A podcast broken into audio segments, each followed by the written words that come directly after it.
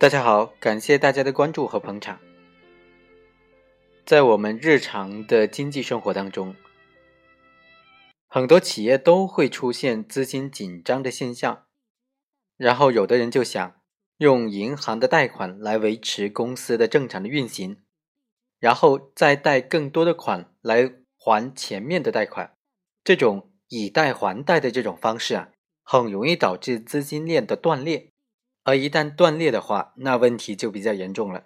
因为像银行的话，它发现有一大笔的资金没有收回，而且成为坏账的话，它往往会通过刑事的手段来实现挽回利益、挽回损失的这种目的。如果他在审查的时候会发现说，之前的这个坏账的贷款人在贷款的时候有财务造假。提供虚假的担保、虚假的抵押等等手段，来骗取银行发放贷款的话，那么贷款人就很有可能会被追究刑事责任。最通常的罪名就是骗取贷款罪。那么骗取贷款罪，它有这么好认定吗？有这么容易就将企业家直接定性为骗取贷款，因为他的贷款还不上？如果随便的因为还款还不上？就将企业家定为骗取贷款罪。显然，在骗取贷款的犯罪和普通的还不上贷款的这种经济纠纷或者经营风险之间，就缺少一个非常明确的区分的界限了。那么，将人人自危，每个企业家都担心自己随时都有可能被追究刑事责任。只要一发生经营风险，他就面临着刑事指控，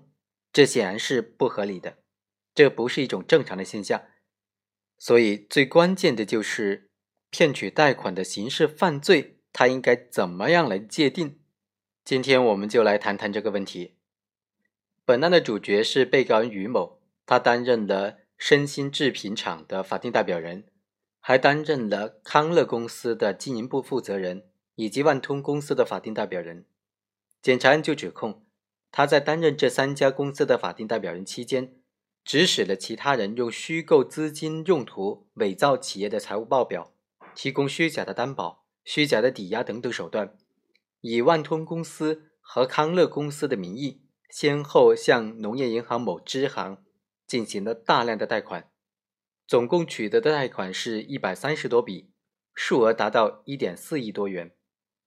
之后，被告人于某啊，就将这些款项用于买卖期货以及公司的日常的开销。造成了被害单位这个农业银行的直接经济损失达到一千多万。检察院指控被告人构成合同诈骗罪，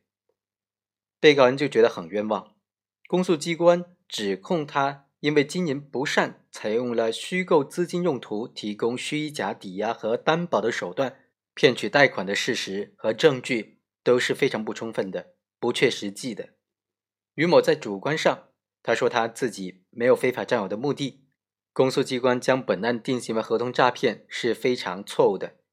而且公诉机关适用的法律也是错误的。本案的所有贷款行为都发生在新刑法修订之前，所以本案应当适用旧的刑法来宣告被告人无罪。我们认为啊，要认定本案被告人于某的行为构不构成犯罪，关键在于两个焦点：第一，骗取银行的巨额贷款。用于高风险的期货炒作，或者是以新贷款来偿还旧贷款的这种行为，能不能认定为行为人具有非法占有的目的呢？这是不是行为人具有非法占有目的的表现呢？第二，根据一九九七年的刑法，单位是不能够构成贷款诈骗罪的。但是对于一九九七年刑法之前，单位确实实施的这种贷款诈骗行为。该怎么定性呢？该罚谁呢？单位该不该罚呢？我们具体来分析一下。对于本案当中，被告人以单位的名义，通过签订虚假的贷款合同等等手段，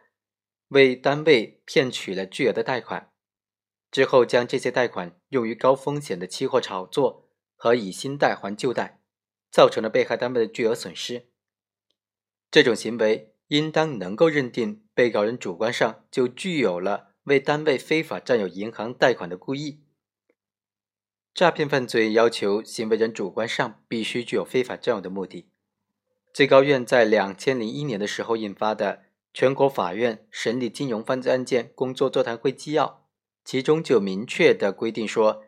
具有以下七种情形的，可以认定行为人具有非法占有的目的：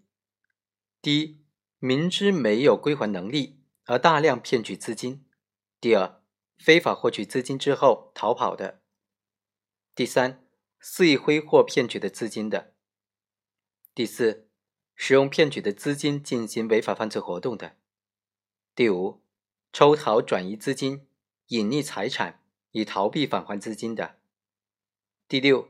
隐匿销毁账目或者是搞假破产、假倒闭以逃避返还资金的；第七，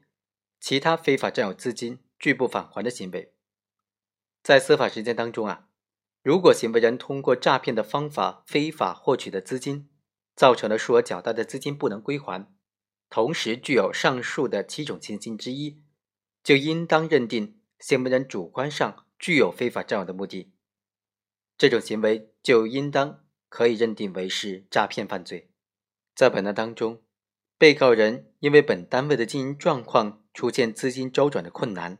在没有偿还能力的情况之下。不顾亏损的现实，先后以万通公司、康乐公司的名义，多次签订虚假的合同，从银行骗取了一百三十多笔的贷款，总金额达到一点四亿多元，用于炒卖高风险的期货和以新贷还旧贷，最终造成了一千多万元的损失。他的行为完全符合上述所说的这个金融犯罪的座谈会会议纪要当中的规定。由于于某的行为呢是经过公司的会议决定的，所以他的行为是属于单位的贷款诈骗行为。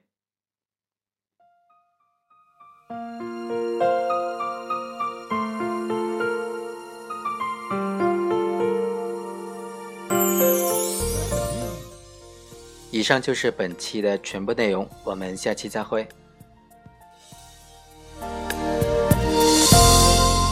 静静地陪你走了好远好远，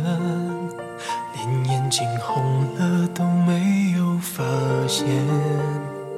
听着你说你现在的改变，看着我依然最爱你的笑脸。